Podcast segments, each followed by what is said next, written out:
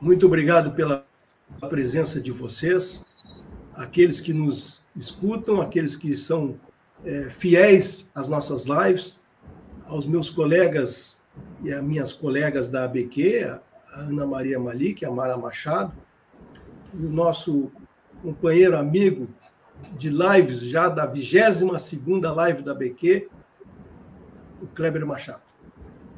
Muito bem, eu sou Eduardo Guaranha, atualmente presido a Academia Brasileira da Qualidade. O que é a nossa academia? A nossa academia é uma instituição jovem, nova, tem 11 anos, e basicamente ela é formada hoje por 55 acadêmicos, que são pessoas que têm a sua vida profissional, ou tiveram a sua vida profissional, é, na qualidade na gestão como foco, por pelo menos 30 anos de atuação. São pessoas que vêm do setor privado, setor público ou universidades.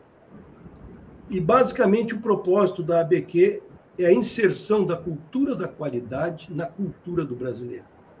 Todo mundo sempre me diz, Guarani, isso é uma coisa que não termina nunca. Eu digo, é verdade, não termina mesmo. E aí, então, mas avança. E uma das formas, nós temos três formas de atuar na ABQ, que são os nossos três eixos estratégicos.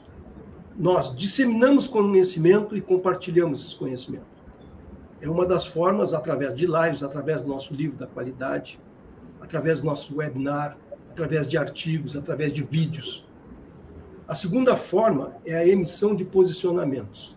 Os posicionamentos são é, manifestações da ABQ acerca de assuntos relevantes que precisam ter uma visão mais explícita. A exemplo, a importância da gestão e da qualidade na educação é um posicionamento nosso. Um manifesto por várias ações de melhoria de gestão no país é um outro manifesto que vocês encontrarão também no nosso site. E a terceira forma de atuação é a mudança de comportamento. Essa mudança de comportamento ela se dá no dia a dia. Nós estamos, por exemplo, querendo e tentando nos aproximar do cidadão comum, do microempresário. Ali tem um grande potencial de melhoria da qualidade da gestão. Então, é um dos exemplos que nós estamos perseguindo. Muito bem. Como eu falei, realizamos mais de 20 lives, denominadas Lives ABQ. Vocês encontrarão todas elas no nosso site disponível. Temos também mais 40 lives é, desenvolvida junto com a PDCA, através do Haroldo Ribeiro, que é nosso colega na BQ e que semanalmente tem lives com assuntos denominados circuitos de interesse. Então, o que eu sempre digo para as pessoas, usem e abusem das nossas lives. Se vocês puderem utilizar nas aulas, se vocês puderem utilizar uh, nas universidades, se vocês puderem utilizar em grupos empresariais para discutir um determinado assunto, vocês encontrarão ali uma diversidade muito grande de conteúdo. Mas eu não vou me estender mais. Eu vou passar então a palavra ao Kleber e agradecer mais uma vez a presença de todos vocês. Obrigado. Ok. Obrigado, Guaranha. Eu sou o Kleber Nóbrega, que atuo né, aqui como moderador nas lives ABQ. Hoje, a nossa live é, tem a honra e a alegria de trazer um, né, duas debatedoras femininas duas debatedoras, né? privilegiando aí o nosso público feminino, que são acadêmicos também da BQ, a nossa Mara e a Ana Machado. Eu vou fazer uma, só uma leitura aqui do um posicionamento que a gente procura sempre chamar atenção em termos de LGPD, né? Lei Geral de eh, Proteção de Dados. No âmbito da BQ, moderadores e debatedores têm a liberdade de expressar suas opiniões individuais com o intuito de enriquecer e diversificar o debate a opinião de cada um, né, de, é de cada um, né, e acordada, suportada aí pela nossa ABQ. Muito bem, a nossa live vai funcionar da seguinte maneira: eu vou fazer uma breve introdução da live a seguir, das duas debatedoras, cada uma delas faz uma, suas considerações iniciais, e depois a gente vai para a parte das perguntas, né? Então, e, e as considerações que você, da nossa audiência, é, deverá fazer, porque você é a razão de ser principal das nossas lives. Aproveite para convidar vocês, quem ainda não fez, de assinar o nosso canal do YouTube, para que sempre que a gente entre ao vivo, você receba notificações, desde que você ative ali o sininho. Então, nossa primeira debatedora de hoje, Ana Maria Malik, é médica pela USP, mestre em administração pela FGV, doutora em medicina pela USP, atualmente professora titular da FGV e acadêmica né, da nossa ABQ, Academia Brasileira da Qualidade. Então, Ana, é uma alegria muito grande. Eu passo a palavra a você para seu, seus cumprimentos e suas considerações iniciais. Oi, é, eu sou então Ana Maria Malik. É uma honra e um prazer estar aqui com meus colegas acadêmicos e ainda mais para discutir um assunto tão relevante quanto gestão e qualidade na área da saúde. É, nós temos no Brasil um sistema fantástico chamado SUS, que é o Sistema Único de Saúde. Ele é, é na verdade, ele, ele tem 10% do nosso PIB, mais ou menos, o que é um número equivalente ao que se vê é, em outros países, mas no nosso SUS, diferentemente do que acontece nos outros sistemas, o setor público recebe menos percentualmente do que o setor privado. E o setor público da saúde, ele tem, entre outras coisas, além de serviços de saúde, as vigilâncias, o controle das epidemias, a produção de vacinas e que tais. Então, é, enquanto que no setor privado, basicamente aparece a assistência médica é, hospitalar ou não, além da questão dos medicamentos que as pessoas compram dos seus bolsos. É, numa situação como essas, qualquer problema de gestão é jogar dinheiro fora, e é jogar fora dinheiro escasso. É, os conceitos de qualidade não são claros para todos os gestores da área da saúde. Então, é, é uma é uma honra, é, uma, é um dever discutir esse assunto. Acho que já não era sem tempo a nossa Academia da Qualidade pautar essa discussão.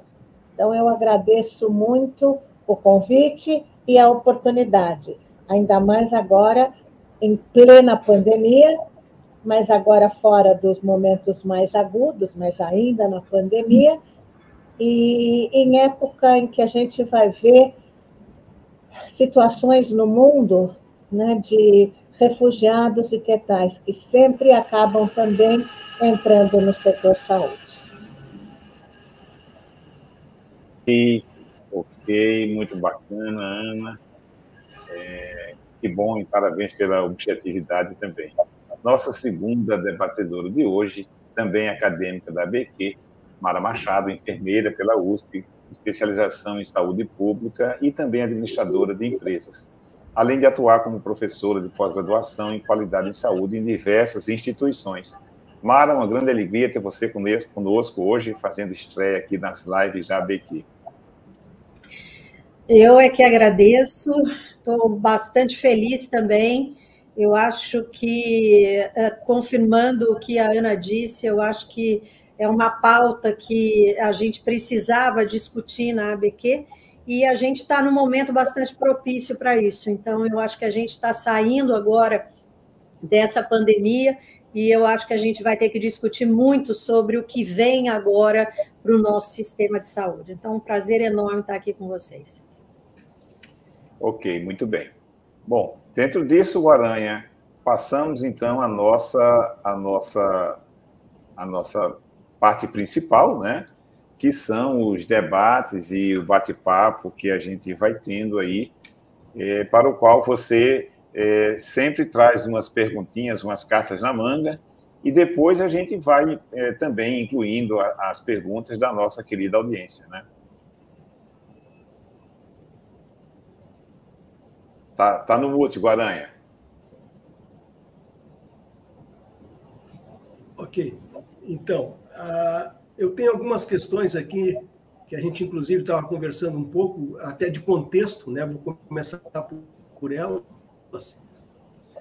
É, e aí, uh, tanto a Mara quanto a Ana, eu peço que vejam se, se ambas concordarem com o que uma disse e não tem assim acréscimo de, ó, oh, passamos para outra pergunta. Se tiver algum complemento, complementa, mas não necessariamente repete né, o mesmo conceito se for igual para ambas as debatedoras, tá certo? Para a gente aproveitar bem o, o nosso tempo. Bom. Sim, senhor. Qualidade é isso. A acreditação e a certificação hospitalar são duas formas usuais na área da saúde para implantar a qualidade e a melhoria de gestão. Como são utilizadas e internacionalmente, como o Brasil se situa em relação à certificação? Podemos começar com. Eu acho que eu começo. Pode ser, Mara, Mara, embora você. Pode ser, pode ser. Ah, então tá. Tá bem, Ana. Pode ser, Mara. Ana, então contigo. Acreditação e certificação. Diferenças, é. como que o Brasil trabalha, como as organizações hospitalares trabalham isso é, no Brasil e nosso posicionamento internacional. Então, eu ia dizer que eu ia é, começar, porque, na verdade, quem trabalha com esse assunto é, nacionalmente, tem muita experiência, é a Mara. Então, eu ia começar dizendo que, por exemplo, é, em alguns países do mundo, a acreditação é obrigatória. A França é um desses países. Nos Estados Unidos, não é obrigatória, mas, na verdade, é, se você não tem alguma acreditação, você não é credenciado, seja pelo Medicare, seja pelo Medicaid, e, portanto, você não tem financiamento. No Brasil, a acreditação de hospitais é absolutamente voluntária. E dos nossos 6 mil hospitais, se nós juntarmos os serviços acreditados por qualquer uma das quatro metodologias é, existentes no Brasil, que até competem um pouco pelo mercado, quer dizer, tem a, a Joint Commission, tem a, a canadense, tem a própria brasileira, tem uma espanhola, enfim, se juntarmos todas, a gente tem menos de 400 hospitais acreditados, o que significa que nem 7% dos hospitais brasileiros se submeteram à acreditação. Isso se considerarmos que o primeiro hospital brasileiro a ser acreditado foi o Albert Einstein em 1999. Quer dizer, estamos com 23 anos de processo na rua e relativamente pouco interesse, aparentemente. E uma vez eu fiz um trabalho a respeito, é, acho que a Mara até estava presente na discussão dele, a conclusão foi por que será que naquela época eram menos, né? Então, por que será que tão poucos hospitais se apresentam para acreditação? E a resposta que as pessoas que estavam lá conosco discutiram foi: é porque não faz diferença no nosso mercado você ser acreditado ou não.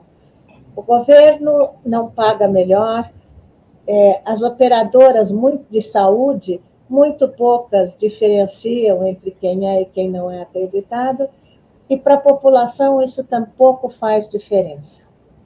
Então, nós realmente no Brasil podemos dizer que a acreditação, até hoje pelo menos, não pegou. É, eu, eu, eu concordo, e os números atualizados são um pouco até menor, viu, Ana? Porque nós temos 3.777 hospitais privados e só 210 são acreditados, o que dá 5%. E quando eu falo de hospitais públicos, eu tenho 2.640 hospitais e eu tenho 1,6% acreditado, ou seja, 43 hospitais acreditados.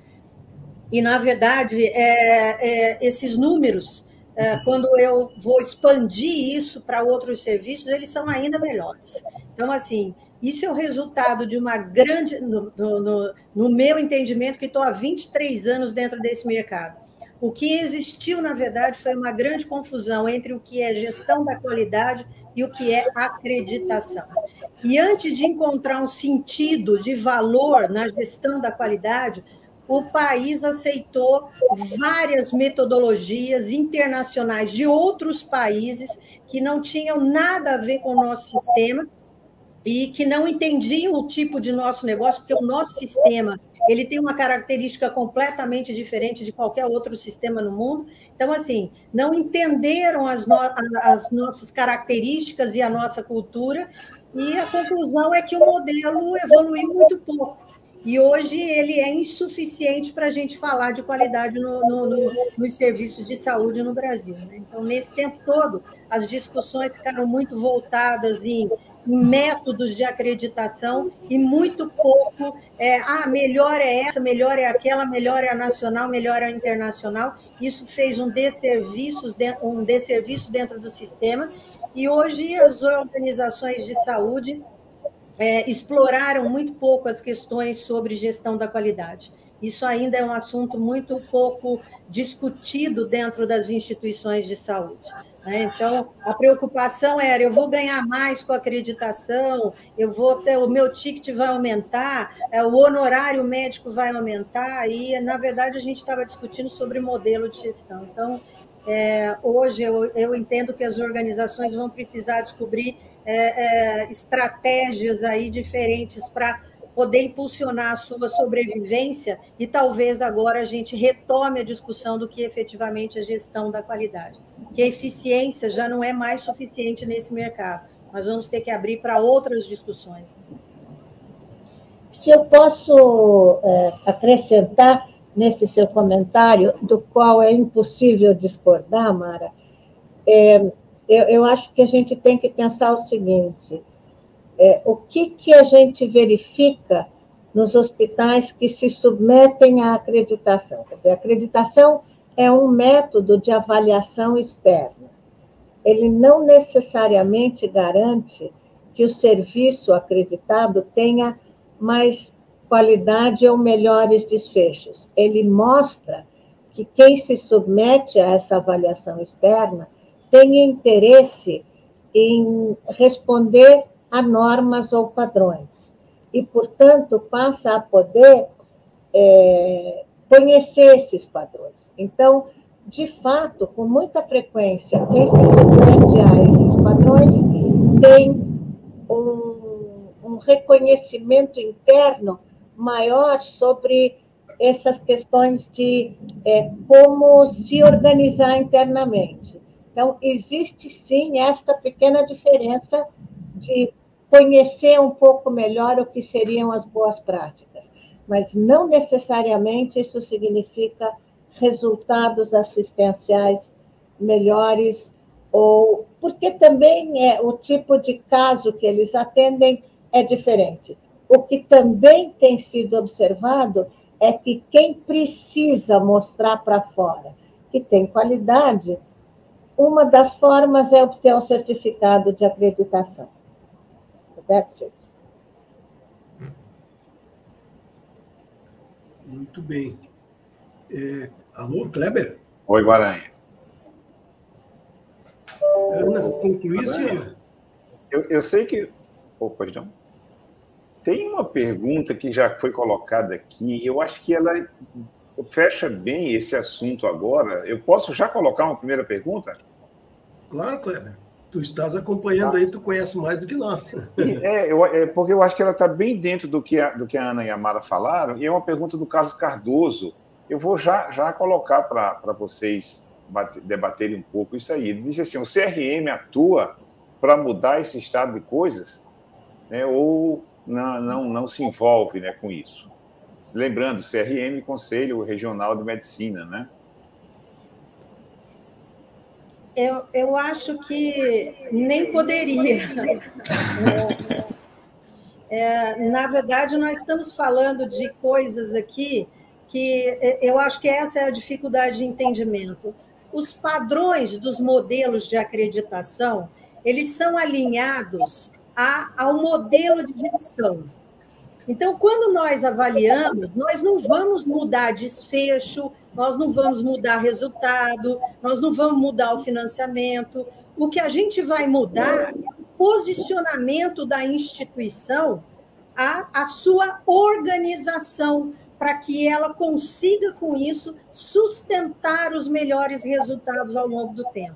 Então, assim, é, as pessoas confundem muito. Ah, o hospital que é acreditado, ele tem melhores resultados. Não, ele não tem melhores resultados obrigatoriamente, né? porque os melhores resultados vão depender aí de condutas médicas e da própria condição de cada doente. Então, misturam um pouco o que é a prática clínica direta com aquilo que nós avaliamos. Nós avaliamos o modelo de gestão da qualidade todos os padrões nacionais, internacionais, todos eles passam por uma, por uma verificação de, de equilíbrio entre o que é, é boas práticas de gestão por um órgão como o da ISO, que é a ISCO, e a partir daí todo mundo é, utiliza o mesmo padrão. Então, é, os órgãos reguladores profissionais é, eles se envolvem com isso porque é de interesse de todo profissional da área da saúde buscar melhores condições de trabalho.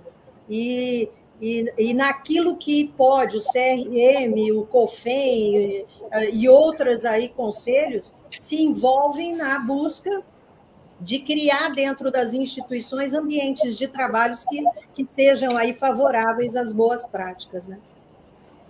É, acho que a gente podia, por exemplo, lembrar o seguinte: no Brasil, para o funcionamento de, dos uh, serviços de saúde de maneira geral, existe o sistema de vigilância sanitária e o alvará de funcionamento, que seria a condição mínima para como autorização para o funcionamento dos hospitais, é do nível da instância estadual da vigilância sanitária. Então, ou o serviço tem alvará de funcionamento ou não tem. É, isto já é uma questão. Agora, é, a Mara lembrou muito bem, os conselhos regionais, e para isso vale enfermagem, medicina, farmácia, é, eles veem algumas coisas sobre se são cumpridas as condições que eles consideram adequadas para isso. Então, quando a gente vê algum escândalo acontecendo em algum serviço de saúde, o CRM pode ser chamado, assim como o Conselho Regional de Enfermagem ou o Conselho Regional de Farmácia ou de Fisioterapia, é, e, eventualmente, eles sancionam, quer dizer, eles também são avaliadores externos como órgãos reguladores. Então, os serviços de saúde respeitam é, o que esses órgãos dizem, só que eles não têm poder de polícia. No limite, quem tem poder de polícia é basicamente a vigilância sanitária. A autoridade sanitária competente num determinado momento.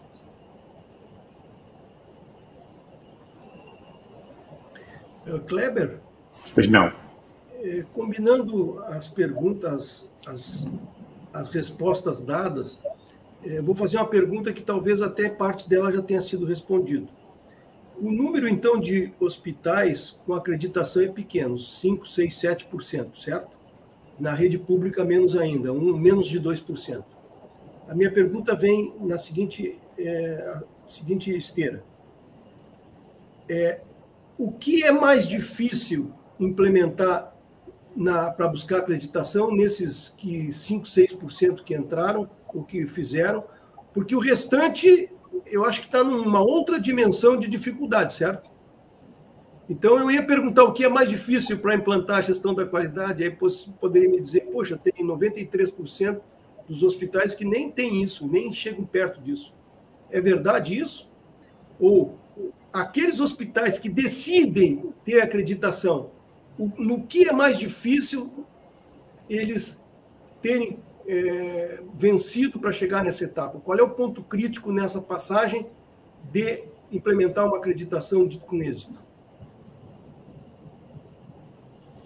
É formação de pessoas, é a parte de procedimento, é o corpo clínico, são exames laboratoriais. O que, que é crítico para uma acreditação hospitalar? Eu acho que tem uma questão, é, eu vou começar, porque aí, de novo, Mara, você que entende mais da questão objetiva do que eu, é, complementa, mas É, eu, eu, tenho na cabeça o histórico das, dos primeiros, das primeiras acreditações acontecidas no Brasil.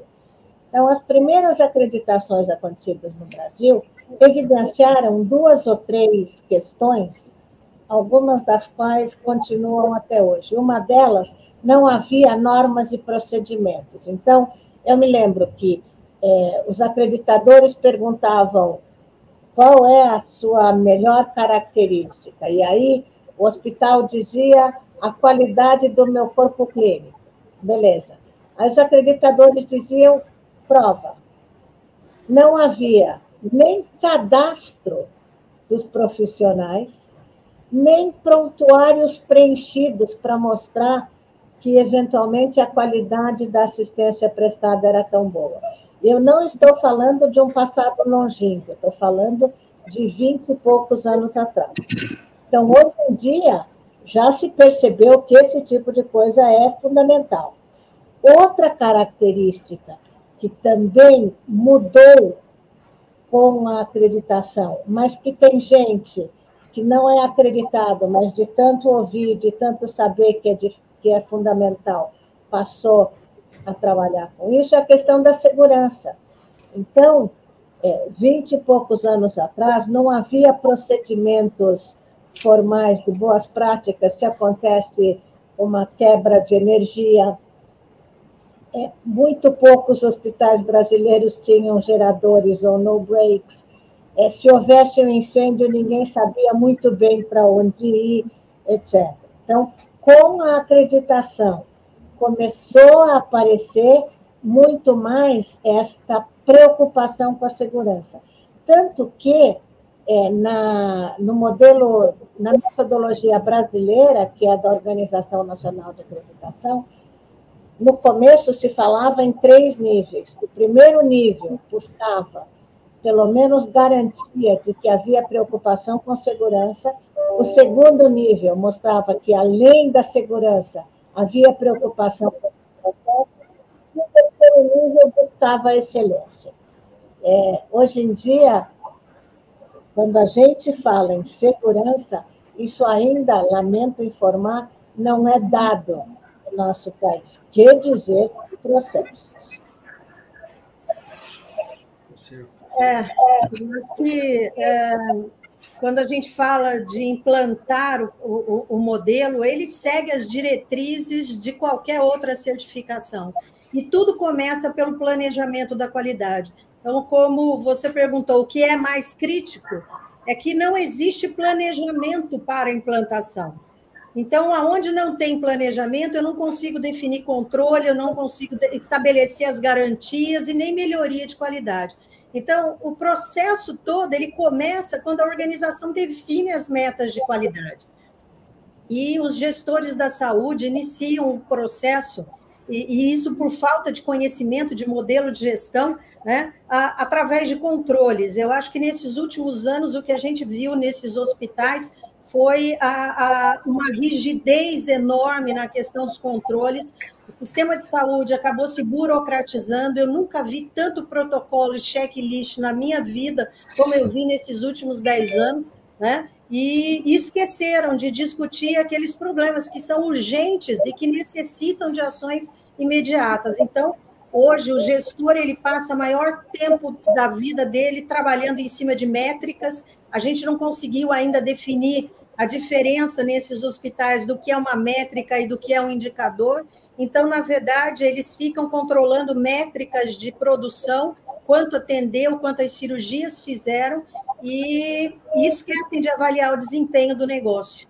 Então, é muito recente ainda as discussões que vêm sendo feitas sobre valor, como agregar valor, mas muito difícil a gente chegar nisso num movimento onde eu tenho uma dificuldade para discutir com os, os, grandes executivos de saúde a diferença de métrica e de indicador. Então, fazem muitos discursos sobre melhoria da qualidade e sem relatar o nível de qualidade alcançado. Né? Então, difícil você falar de melhoria quando você não conhece nem o desempenho atual. Então, é, eu, eu acho que o grande desafio que nós temos para trabalhar a questão da acreditação é que nós precisamos trabalhar isso é, no entendimento de um modelo de gestão, né? E seguir as diretrizes de implantação disso. Eu preciso ter planejamento, eu preciso ter controle, eu preciso ter garantia. Né? É, a saúde trabalha muito pouco com auditoria interna e quer a, falar que garante a qualidade para depois falar de melhoria. Então, nós temos um caminho grande aí pela frente. 95% é, desse mercado está distante ainda dessas práticas. E a grande dificuldade é conhecimento de modelo de gestão. Aonde eu não tenho um planejamento para qualidade, ou eu não tenho planejamento para qualquer estrutura, eu não vou conseguir realmente falar de desempenho lá no final. E, e se você me permite, então, Mara, e... existem, desculpa, existem alguns grupos hospitalares é, que, por exemplo, optam por caminhos diferentes nessa questão procedimental ou nessa questão de acompanhamento e monitoramento. Então, há alguns grupos de hospitais que falam: não estou interessado em acreditação, vou optar pelo Lean, que é outro tipo de modelo, mas pelo menos tem uma guia a ser seguida. Quer dizer, existe a percepção de que é possível melhorar. É, eu acho que a, a a pergunta, eu acho agora que, depois do que a Mara falou e falando do Lean, Guaranha, eu cheguei à conclusão de que a sua, a sua pergunta né, sobre o que, que é necessário, você sabe que é, a primeira coisa que é necessária é o reconhecimento de que, tem, de que há o que melhorar. Porque os nossos serviços de saúde tem muito essa, essa crença de que eles são perfeitos, de que eles sabem e de que eles fazem o melhor possível. Como já nos ensinava Deming, é, fazer o melhor possível não significa absolutamente nada. Precisa saber se o melhor possível tem algo a ver com o que é necessário ser feito.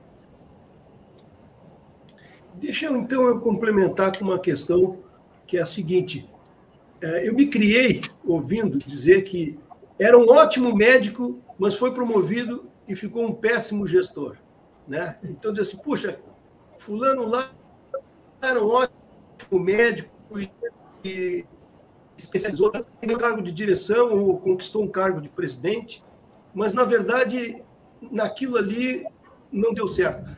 A gestão é, profissional por parte de médicos, administradores, é, numa velocidade razoável ou ainda nós estamos engatinhando nos processos de gestão, principalmente de hospitais? Qual é a, a percepção de vocês hoje da formação do gestor? Eu vou poupar a Ana, porque ela é médica, vou falar primeiro, aí ela fica mais, mais à vontade. É, eu, eu acho que é, os serviços de saúde evoluíram muito do que era uma burocracia profissional para uma burocracia, é, para um modelo de negócio complexo. Então, fazer a gestão desses serviços não é uma tarefa fácil. Né? Os serviços de, de saúde eles são negócios e são altamente regulamentados. Então, onde existe risco aí de lucro, de perda, e no serviço de saúde, além disso, eu tenho ainda a, o risco de vida e de morte. Então, neste contexto, as limitações dos médicos na gestão, ela precisa ser considerada, porque eles estão muito voltados às funções clínicas e muitas vezes têm dificuldade de entendimento das necessidades de gestão. Mas a gente precisa fazer uma avaliação aí de prós e contras, né? É, quando você tem um médico, você tem muito mais facilidade de fazer uma liderança de baixo para cima. Você tem facilidade porque eles têm um conhecimento especializado da profissão, eles têm uma influência entre os outros profissionais, e tem como, como essência da sua formação as questões da segurança do paciente. E tem muita credibilidade diretamente com o público que atende. Então, assim, tem muitos benefícios, mas a gente ainda vai ter que melhorar muito a formação e gestão desses médicos, né? A educação e gestão na saúde, hoje, eu acho que ela é, ela é bastante deficiente, porque o médico que faz a opção por gestão, ele vai fazer isso depois da formação dele, então ele estuda seis anos, dez anos, e depois ele vai buscar um MBA para ser gestor, né? E então as escolas vão ter que também é, é, se voltar um pouco mais para o entendimento da necessidade de discutir não só as questões técnicas, mas também as questões de gestão em saúde, né? É, hoje já existe um consenso aí de que é, é, é, isso já é uma, um consenso dentro das, das escolas que é necessário falar sobre qualidade e segurança, até para que as pessoas saiam com o conceito e que não sejam formadas sobre isso uh, depois da sua, da sua formação técnica. Né? Então, uh, hoje a gente tem aí muitas reclamações uh, de, de, de docentes de escolas de administração e de escolas de negócio que isso não é a, gestão da qualidade ainda não está profundamente estabelecida e muitos saem com a formação esperando ser gestor e isso ainda é, é, é um problema. Então a gente ainda continua vivendo com médicos gestores que têm aí uma dificuldade de aplicar conhecimentos e habilidades para alcançar os resultados pretendidos do negócio. Então, eu acho que tem muitas vantagens, mas a gente vai ter que melhorar ainda muito é, a formação desses profissionais para que eles assumam efetivamente a gestão, né? uh, muito mais do que as, as questões técnicas, as questões clínicas. É, a, a, apresenta, a introdução que o Guaranha fez a esse tema me remeteu imediatamente a um conceito velho, conhecido da área de gestão, que é o princípio de Peter. O princípio de Peter diz todo mundo é incompetente, inclusive você. E o subtítulo é Cada um é promovido dentro da organização até chegar ao seu nível máximo de incompetência. Então, um cara que é bom médico pode ser promovido a chefe de plantão, como chefe de plantão ele vai bem, aí ele vai ser chefe de unidade, finalmente ele chega num lugar onde não dá para ser tão ruim, então ele não é mais promovido. Mas isso é, uma, é um gracejo e vale para médicos e para todos os profissionais de saúde. Não fosse eu é, professora da Escola de Administração de Empresas de São Paulo, da Fundação Getúlio Vargas, onde o que eu faço, entre outras coisas, é discutir gestão para a área da saúde. É, então, é claro que eu acredito nisso. E aí, enquanto a Mara falava, eu lembrei, uma vez eu comentei com o professor Adib Jatene, falecido, foi ministro da Saúde, foi presidente do Hospital do Coração, é, foi secretário estadual de saúde em São Paulo. Aí eu falei, e certamente não tinha tido tempo para estudar administração na vida dele. Aí eu perguntei para ele, professor, me conte, é, como é que é essa história do médico ser gestor, etc. Aí ele olhou para mim e falou assim, não, o médico como gestor, o que precisa fazer é enxergar onde queremos. Agora, construir o caminho não é com esta pessoa como eu sem formação. Eu te, dizia ele, eu tenho que ter ao meu lado ou comigo gente que consiga fazer isso. Eu não consigo, mas eu sei claramente definir aonde queremos chegar. O que me pareceu uma boa definição na época. E hoje em dia, é, tem o outro lado da moeda. Existem muitos hospitais, é, pelo menos em São Paulo, cujos gestores não são médicos. Então, por exemplo, o superintendente atual do Hospital das Clínicas da Faculdade de Medicina da USP, que é um hospital escola onde, em tese, todos os alunos de saúde da USP se formam, é um engenheiro. A, a CEO da BP, né, da Beneficência Portuguesa, que é um dos maiores, é o maior hospital privado que existe aqui, é, é engenheira também. O superintendente, o diretor-geral do Einstein, o Henrique Neves, é um advogado. Então, é, e, e, já, já tivemos é, ministros da saúde, economistas, enfim. O importante não é qual é a profissão de base, embora haja muitos médicos e enfermeiros é, e gente da saúde que se ressente de ter, entre aspas, não gente não da saúde é, hierarquicamente superior a eles. A questão é quem é formado de maneira adequada para fazer a gestão dos serviços de saúde. Então, para isso, precisa sim conhecer o processo de produção do setor, mas isso vale para qualquer área do conhecimento.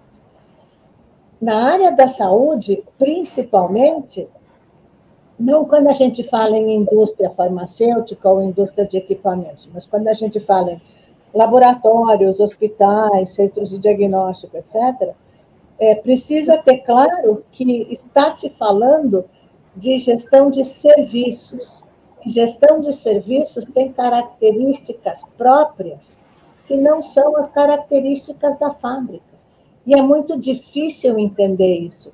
Então, a Denise Santos, que é a engenheira é, CEO da BP, falou que as primeiras vezes em que ela teve que enfrentar-se com ela, o corpo assistencial do hospital onde ela trabalhava antes de ir para BP, ela ficou apavorada. E ela, então, ao contrário, o, o doutor Adib falava, eu tenho que ter comigo gente que entende de fazer o caminho.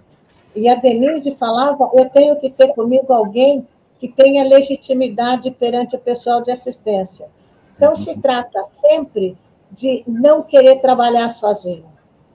A área da saúde é, acima de tudo, multiprofissional, interprofissional, transdisciplinar. Quem não enxergar isso tem problemas para ser gestor. Certo. Guaranha. Parece bons exemplos do que é ser um gestor. Oi. É, tem, é, a gente a gente está tá, a gente tá numa discussão muito bacana sobre gestão, né, de maneira geral, mas tem duas perguntas que vieram logo no início que eu queria dar uma passada rápida. Eu, eu passo essa para Mara. São duas questões. Ela pode responder rapidinho, né? A primeira é do Márcio Migues. Há pouco, teve, ele, ele... Há pouco, há pouco teve um comentário do, do, do João Carlos, João Carlos Guaranha, que é meu irmão cardiologista, então ele fez um comentário aqui há pouco. Foi, Mas vai lá, Kleber, por favor. Tá. É, eu vou direcionar essas duas aqui para a Mara. É, como o Márcio Migues pergunta como o Brasil está posicionado no mundo quanto à qualidade da gestão de saúde e eu vou juntar essa pergunta, Mara, com uma do Haroldo, que veio logo a seguir, perguntando é, se há alguma metodologia para avaliação do sistema de saúde em outros países, além da certificação, né, e, e que não é, não possa ser um indicador adequado amostralmente. Então, se você puder comentar essas duas questões a história da acreditação no mundo ela uh, é, é, é, muito maior do que os 20 anos que a gente vive aqui. Né? Então, assim, hoje eu estou falando da primeira metodologia com mais de 50 anos, mais de 60 anos é, é, é, que foi estabelecida. Então, assim, em 1951, é, a primeira metodologia de acreditação nasce no mundo estruturada para para uma certificação. Então, assim, são 60, mais 60 anos aí é, é, dessa história lá fora. Então, é, nós somos ainda iniciantes nesse processo, porque temos 20 anos, isso começou aqui no Brasil no final da década de 90 e se efetivou no início de 2000. Então, assim, é, é claro que a nossa diferença para o resto do mundo é muito grande. Né? Hoje a gente discute muito isso pelo seguinte: é, as metodologias que apareceram todas lá fora, né, elas vieram seguidas de, de, de, de projetos é, nacionais de qualidade. E o Brasil não teve isso. Então, hoje eu posso dizer que 5% dos hospitais estão acreditados, isso é um sucesso num país que brigou pela qualidade na saúde nesses 20 anos. Então, até hoje, nós temos, apesar de cada um ter um foco diferente, eu tenho, por exemplo, a vigilância, que tem uma visão de qualidade completamente diferente da acreditação. Né? Hoje, nós sofremos com isso dentro das instituições de saúde. Eu vi hoje de uma instituição que disse: olha, a vigilância veio aqui e disse que eu tinha que fazer uma reforma, eu gastei 800 mil reais Uh, passado três meses, eles voltaram, um outro e disse não precisava fazer nada disso, agora molda o, o, o, a, altura da pia, e vocês vêm aqui e dizem para mim, você não precisava ter feito nada disso, porque a qualidade não está no, na, na, no tamanho, uh, no posicionamento da pia. Então, assim, nós ainda temos discordâncias enormes é, dentro do país. Eu não acredito num processo é, é, obrigatório para a qualidade, porque eu acho que a qualidade precisa ser entendida como uma forma de fazer gestão, mas eu acredito que os outros países que se desenvolveram, os Estados Unidos, o Canadá, a Austrália e outros países que se desenvolveram muito na questão da qualidade, é, conseguiram isso porque havia um, um, um alinhamento nacional do que efetivamente era a qualidade. E toda a regulamentação é, é, da área da saúde passava também por isso. Então, é, é eu vejo que nós avançamos pouco nesses 20 anos. Eu posso falar, porque eu trabalho é, profundamente isso. Então, quando você fala quanto evoluiu, eu acho que não foi nada, quase, pelo, pelo trabalho que nós tivemos. Mas é claro que a gente evoluiu, porque muitas discussões saíram disso, muitos posicionamentos políticos saíram disso, e, e muitos reposicionamentos saíram disso também. E, e, falo isso até das disciplinas, né? A gente não discutia farmácia, a gente não discutia nutrição. Quantos profissionais se, se encontraram dentro dessa dessa a, a interdependência da, a, que traz a, a, questão da qualidade. Então, uh, eu acho isso que nós ainda vamos ter que conseguir fazer um alinhamento nacional do que é qualidade, se a gente quiser. Eu só quero fazer mais um comentáriozinho que, que para mim, é uma das coisas que mais me deixam é, tristes nesse desenvolvimento todo. Quando eu falo de saúde, eu estou falando de, de todos os players que estão envolvidos Hoje, uma das grandes preocupações que a gente tem aqui no Brasil é que essa falta de alinhamento nacional do que é uma política de qualidade deixou de fora desse processo os hospitais escola, os hospitais que ensinam profissionais da saúde a trabalhar. Né? Então, hoje, todos esses hospitais, nós não temos ah, ah, nada que alinhe esses hospitais a uma política de qualidade.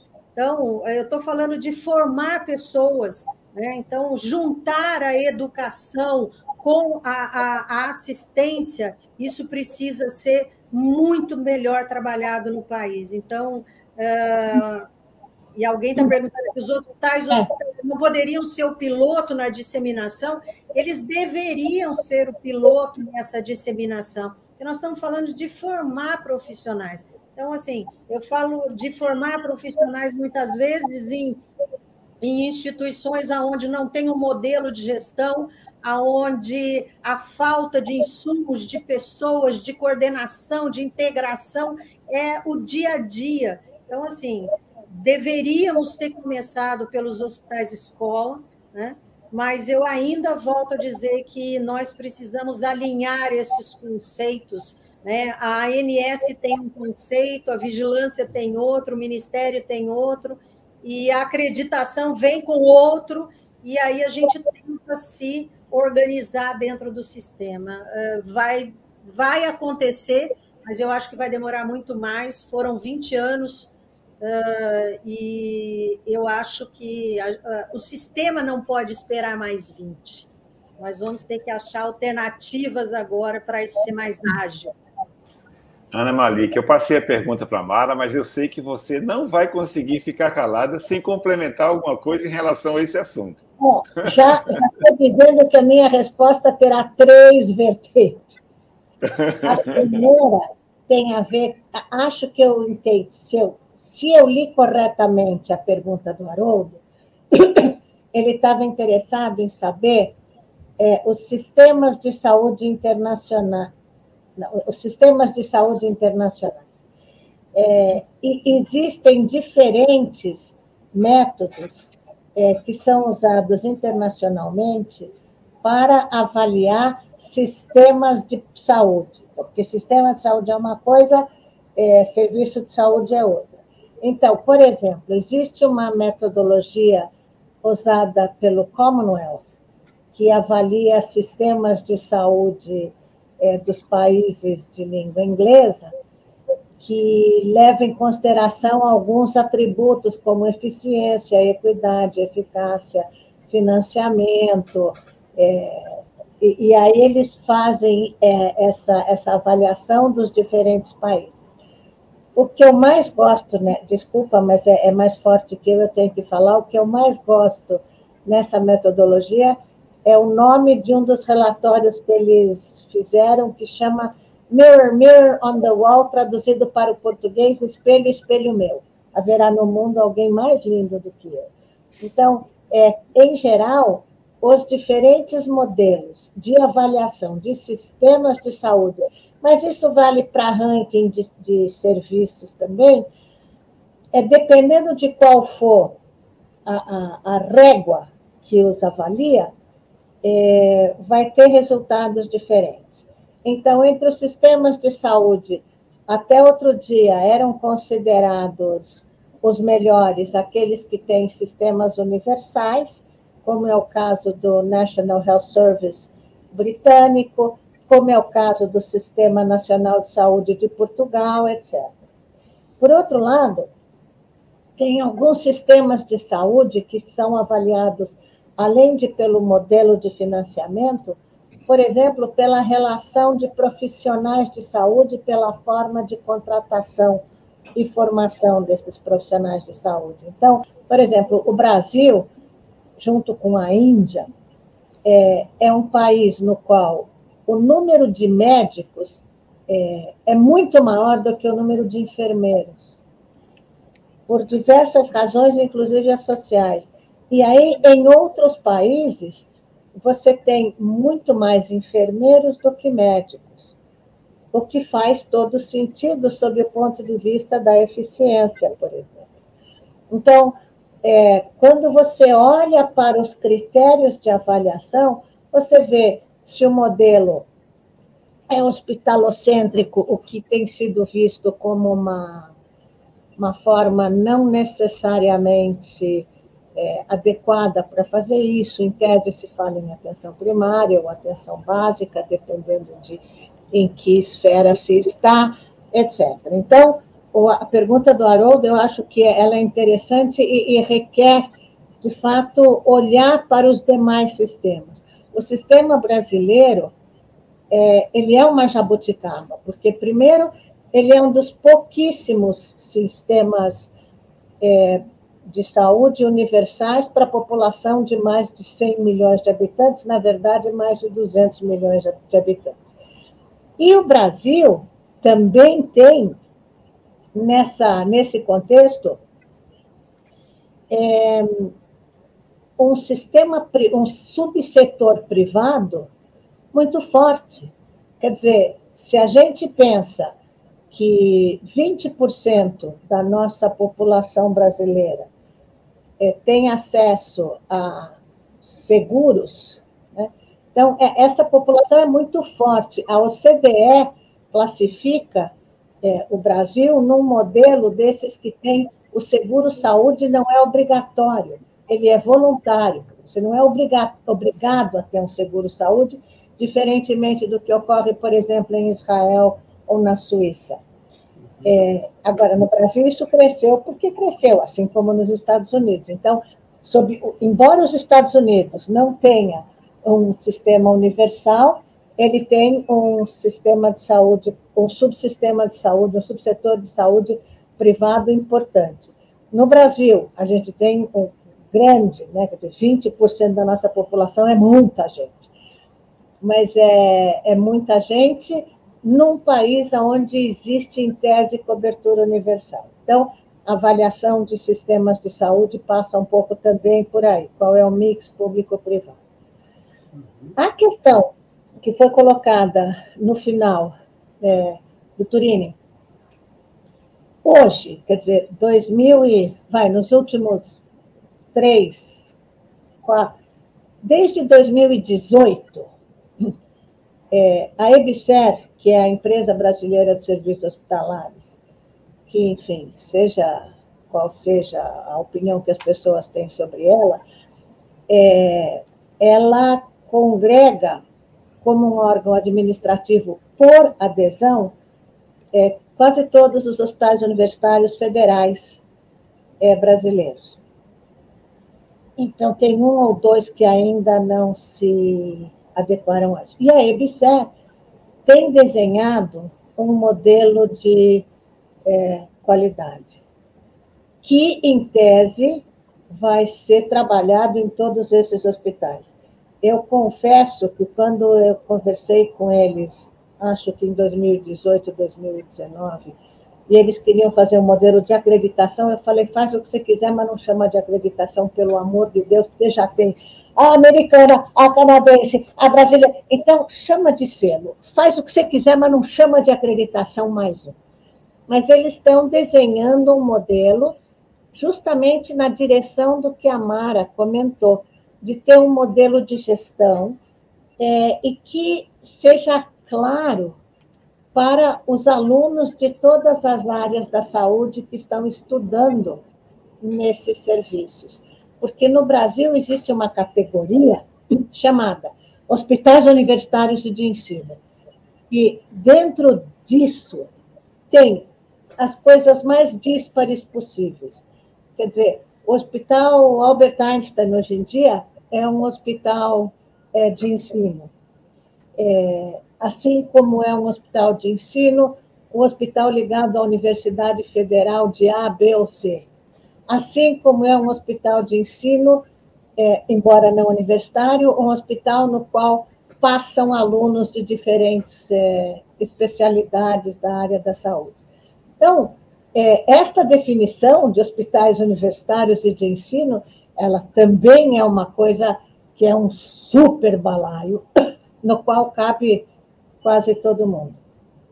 Aqui em São Paulo, existe um grupo ligado à Secretaria de Estado da Saúde que estuda especificamente esses hospitais universitários de ensino, capitaneado pelo doutor, acho que ele nem está mais lá, mas enfim, ele deixou um censo é, desses hospitais, o professor Olímpio Pitar. É, então, é, a gente tem que saber e aí, é, qual é a nossa realidade? Quer dizer, o que, que deveria ter acontecido? Aconteceu o que aconteceu da maneira como deu para acontecer. É, seria bom que mais gente falasse em qualidade e se interessasse por qualidade. Agora, é, quem deveria ser o primeiro acreditado? O primeiro acreditado, eu insisto, foi o Albert Einstein. Por quê? Porque é, eles tinham dois discursos complementares na época. Um, que eles consideravam qualidade fundamental, e é verdade, o então presidente do hospital, Dr. Reinaldo Brandt, acreditava que sem qualidade não se chega a lugar algum, mas tinha outro motivo, que eles também queriam ser um hospital que fosse procurado pelos empresários expatriados e para isso eles precisavam de reconhecimento internacional e por isso eles foram atrás da Joint Commission. Mas é cada um tem as suas motivações. Olha, o Guaranha voltou. Caí, que tive um problema de internet. Mas já está de volta. Guaranha. Eu perdi a, eu perdi é, a parte chegando, final. É, Estamos chegando ali naquele, naquela hora, né, primeira hora de, de, de duração, E, mas, assim, tem pelo menos duas perguntas aqui que eu queria colocar, e você tem duas perguntas também muito importantes. Será que a gente pode estender um pouquinho, além da uma hora, Mara e Ana, mais uns 10 minutinhos, 12 talvez? Pode uhum. ser? Tudo bem. Pronto. Você quer colocar uma questão sua, Guaranha? É... Eu trago alguém, algum daqui da. é melhor tu colocar, Kleber, porque eu estou com problema de conexão. Tá ok. Então, é, tem uma pergunta aqui que eu vou direcionar mais para a Mara, do, do Dagnino. É, de certa forma, o assunto já foi, já foi tratado, mas eu acho que ele faz uma pergunta interessante, que ele diz assim, conheço os critérios da Joint Commission americana e da ONA, Organização Nacional de Acreditação Brasileira, para quem não sabe, extremamente rigorosos. Não lhes parece que a razão do baixo número de acreditações seja motivado por isso, esse rigor né, na, na visão dele, é, rigoroso né, demais? É, é, eu acho que o rigoroso aí talvez a gente precise entender. Na verdade, foi o que a, a, a Ana colocou no início.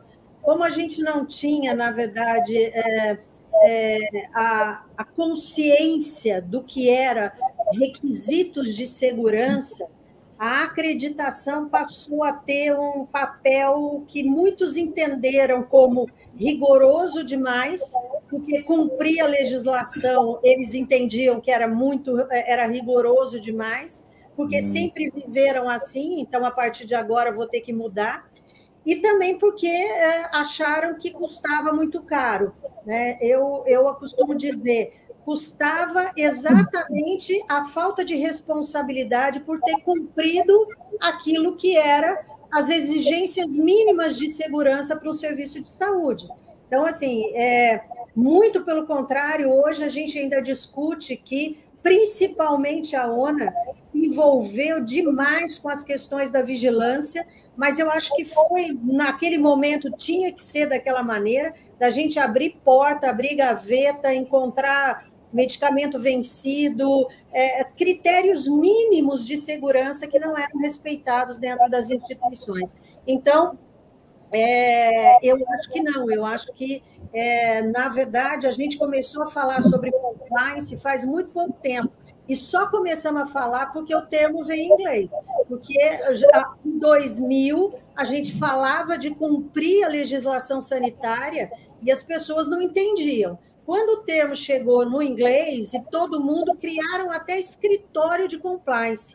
A gente discutia lá em 2000 é, é, avaliação de risco, é, como avaliar os riscos pelo não cumprimento da legislação. Falamos, a, a gente colocava todas essas normas e pouco se evoluiu. Então, assim, é, nós temos aí, é, eu não acredito que é a questão da rigidez, muito pelo contrário, eu volto nas questões da gestão, né? E quando nós começamos a ser um pouco mais fortes nas questões da segurança do paciente, aí sim as coisas ficaram mais complicadas. Aí os gestores começaram a ver isso como quando a gente dizia, olha, não tem gente suficiente trabalhando aqui. Isso não pode ser assim. É, mas já tem as regulamentações de quantas pessoas eu preciso ter numa UTI. Você não tem. E então eu não posso dizer que você tem qualidade se você não tem gente trabalhando. Então, assim, nós acabamos sendo como se fosse um braço até da vigilância, né? fazendo um papel que não era nosso. Né? Então, é, eu não acredito, Dagnino, que seja isso, não. Eu volto a forçar. Eu acho que é, é o entendimento de gestão, o entendimento de, é, é, é, de compliance, o entendimento de risco de negócio, que sempre foi difícil de entender com a acreditação. Né? Só, uma, só um adendo a Joint Commission americana, ela é a Joint Commission americana e ela é adequada para estadunidense, né? ela, é, ela é adequada para a realidade estadunidense. Os países do mundo é, que queriam um certificado internacional chancelado pela Joint Commission, para isso foi criada a Joint Commission International, à época. E aí, a Joint Commission International, diferentemente da Joint Commission americana, tem finalidade lucrativa. Só um comentáriozinho assim. É, a ONU tá tem justamente os níveis né, de acreditação, mostrando que ela é mais ou menos tropicalizada. E, por exemplo, eu ia falar, eu esqueci agora de cada clínica da Faculdade de Universidade de São Paulo tem, salvo engano, cada um dos seus institutos, e são oito, é, acreditados. É, não são acreditados, o hospital não é acreditado ele próprio, mas cada um dos seus institutos é acreditado. O mais divertido é que são acreditados por diferentes metodologias, mas isso é outra história que fica para uma outra vez se alguém tiver interesse. Guaranha? Guaranha. Bom, Guaranha. Congelou. Tá, continua. Não, voltou. Voltou. Eu poderia fazer uma pergunta integrando. Está tendo reverberação aí? Tá. Bom. Está é, dando é, certo. É, em cima de um, em cima de um cenário, por exemplo, a gente sabe que o setor da saúde está em reestruturação. Capital estrangeiro entrando aqui. É uma referência.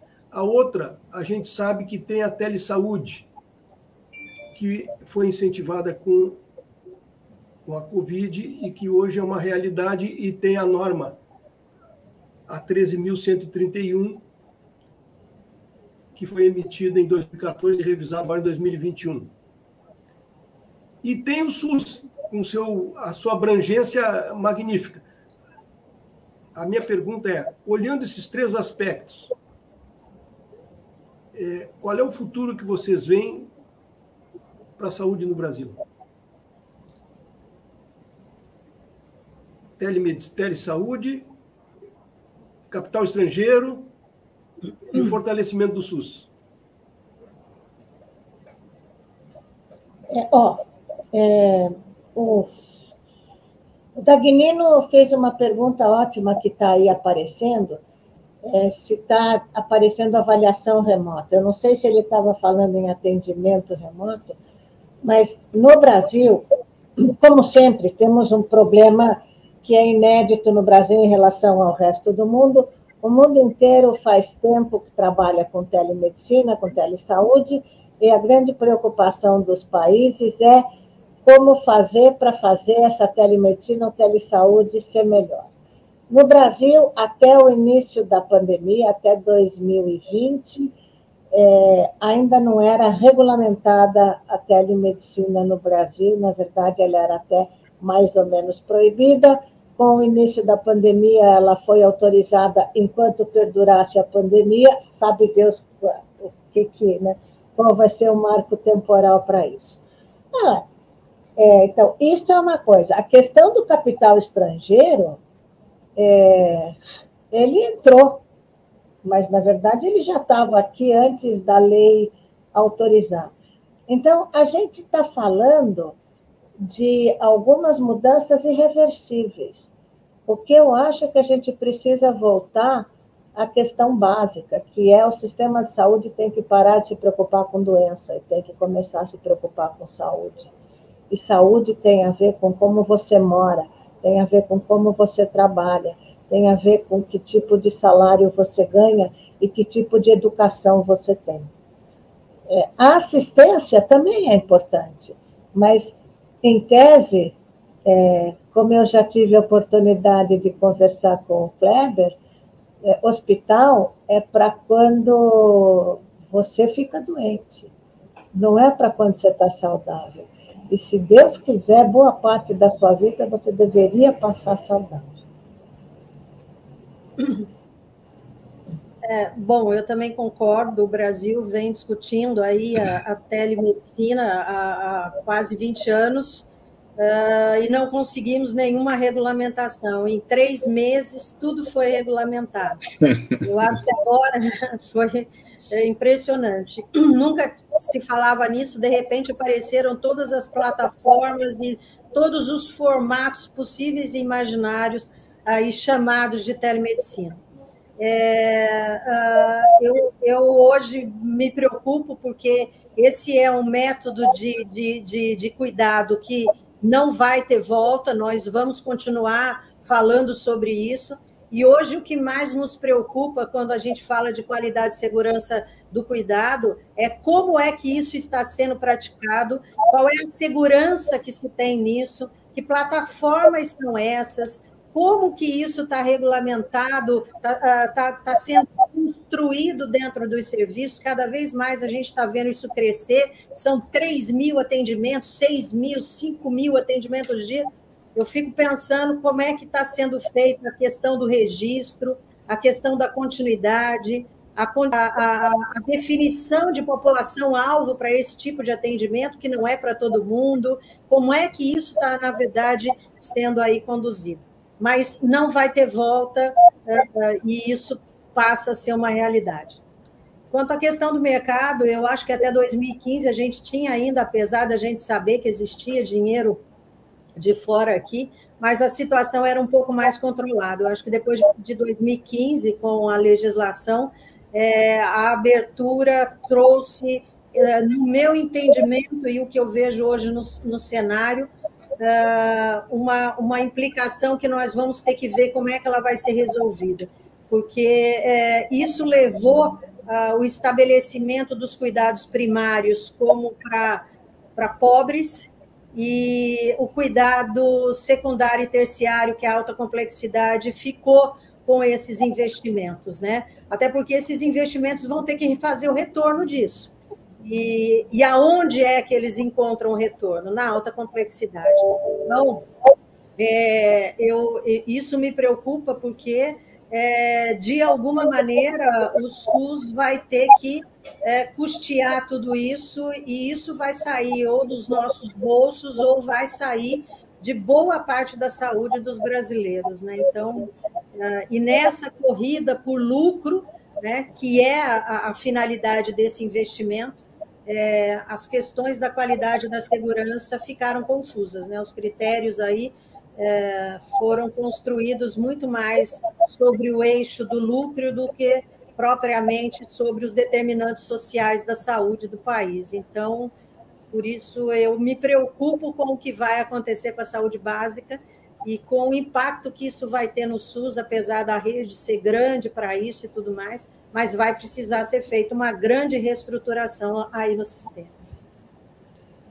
É, tem uma questão que eu acho que é interessante, é que, de novo, o Brasil, e a saúde no Brasil também, é, não é para amadores. Então, uma das maiores empresas de seguro-saúde do mundo, a United Health Group, é, entrou no Brasil, comprou a Amil, que era uma das maiores operadoras à época, é, e depois de uns 10, 12 anos, eles resolveram abrir mão, porque eles descobriram que o nosso mercado não é uma coisa para amador. Eles não são amadores, talvez não seja para profissionais, então, mas eles tiveram realmente problemas para entender o que acontecia na, na terra Brasilis. Ok. É, Guaranha? Oi. Oi. Posso colocar uma pergunta bem rapidinha para a Ana? Claro. É, é, bem rápida, Ana, que eu, eu acho importante, ela tem um, um, um, caráter profissional, mas que tem a ver com qualidade da gestão também, que é do URAS. É a última pergunta que eu coloco aqui da audiência, tá? O URAS diz o seguinte: na maioria das consultas, pouco tempo é reservado para anamnese. Os médicos, em geral, vão logo indicando exames para fazer diagnóstico. Como a gestão poderia melhorar esse processo? Bom, se a gente olha os indicadores é, de qualidade assistencial, ou até de comparação é, de, por exemplo, solicitação de exames, é, o Brasil, a saúde suplementar do Brasil solicita mais exames do que a média dos hospitais da OCDE. Então, fizeram uma comparação. Sistema público brasileiro, sistema privado brasileiro e OCDE.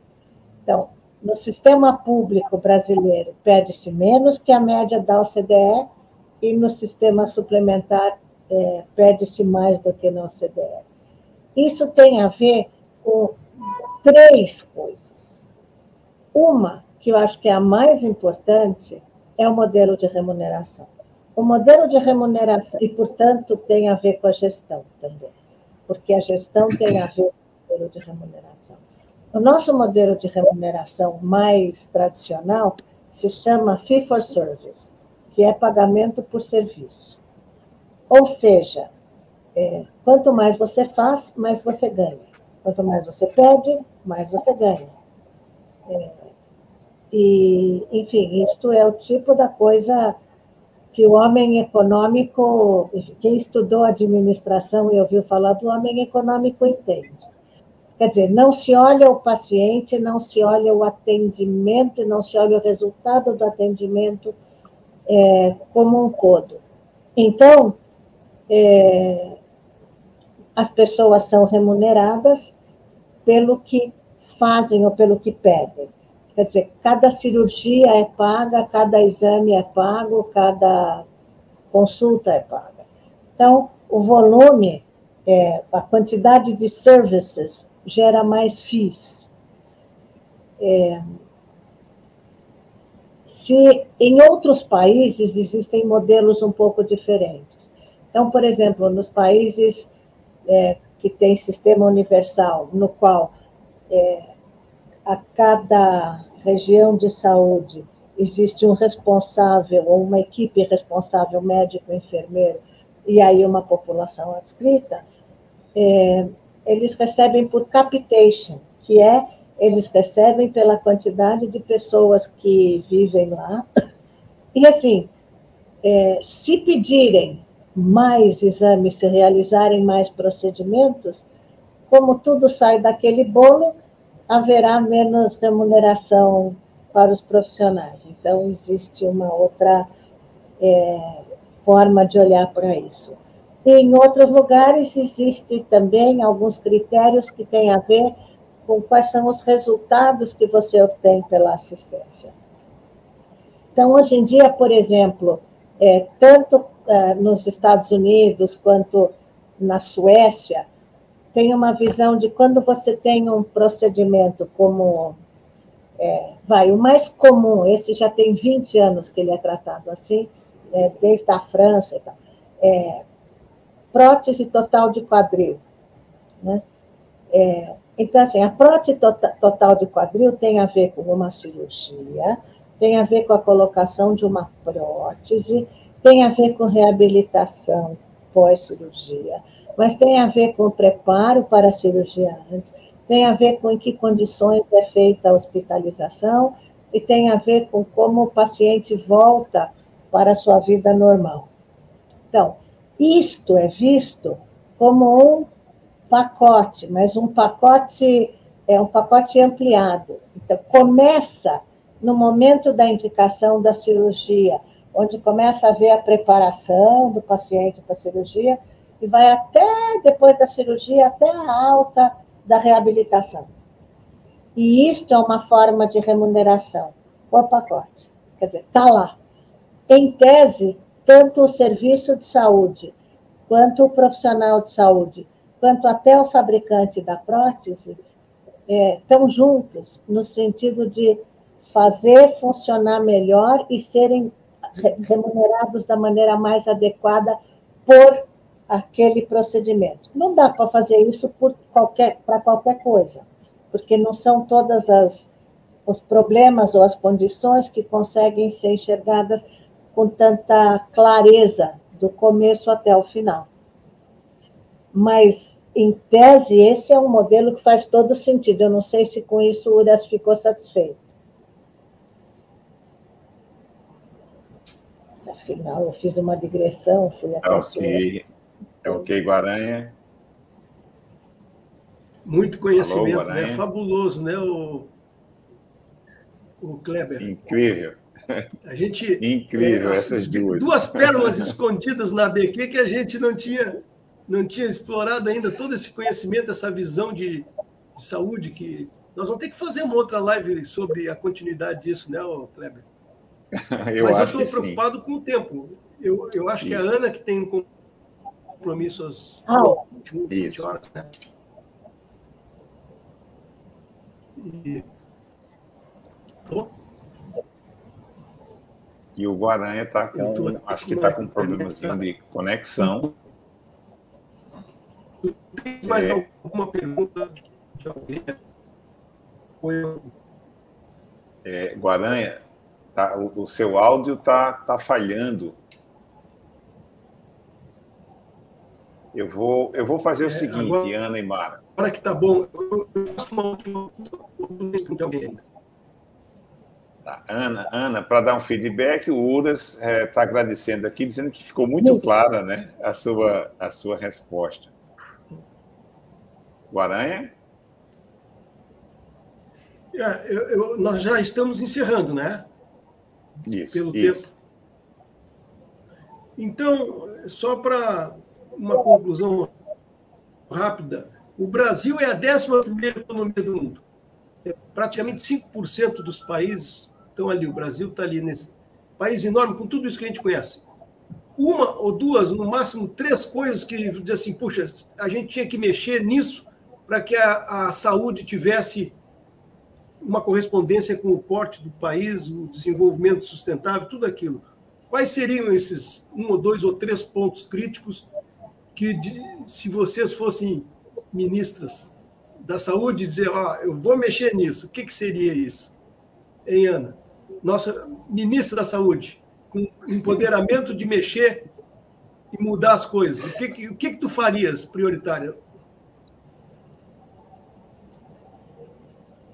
Uma coisa só?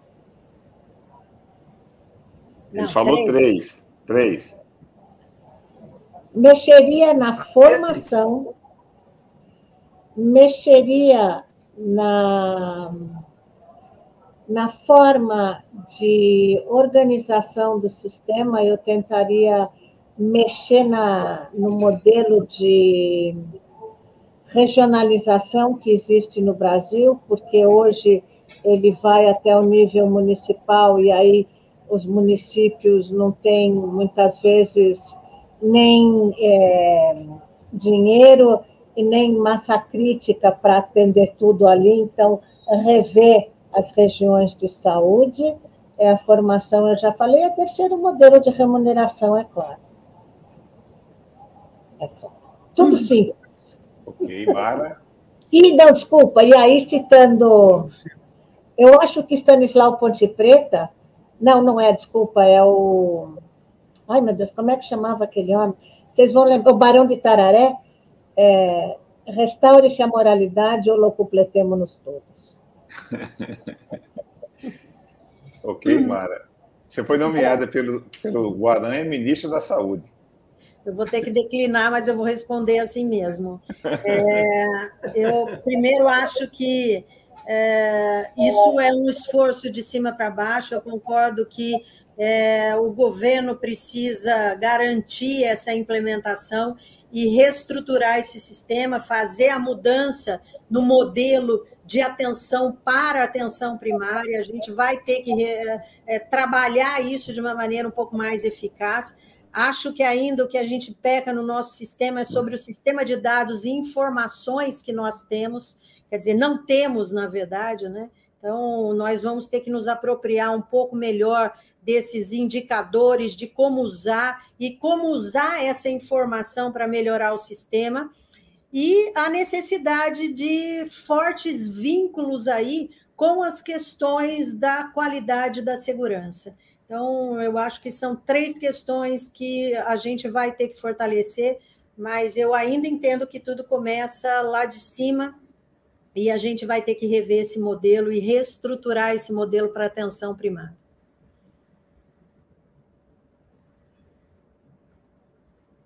Guaranha. Realizações. E, e anunciarmos a nossa próxima live, né? Isso, exatamente. Bom, gente, o, o Guaranha está com alguma dificuldade ali, e, mas eu, eu, em nome dele, agradeço aqui, por questão do áudio, a excelente participação de Ana Malik e Mara Machado, brilhante. Olha, dá vontade de ficar ouvindo vocês por mais umas três horas, de tanto conhecimento e com tanta clareza e objetividade como vocês falam. E convidar você, da nossa audiência, à, à próxima live nossa, 20 de abril, com o tema Decisões com Qualidade, Racionalidade e Intuição teremos a participação de Jairo Martins, Ana Cristina Limão de França e Ana Paula, né, representante aí da Engenharia de Produção da UFPE, e aqui moderando é, o Guaranha, acompanhado aí por mim. Então, Ana Malik, Mara Machado, muito obrigado pela, pelo excelente debate. Vocês já viram é, o que foi colocado aí pela, pela, pela audiência. E a gente agradece a você, nossa audiência, convidando para as próximas lives. Obrigado. Obrigada,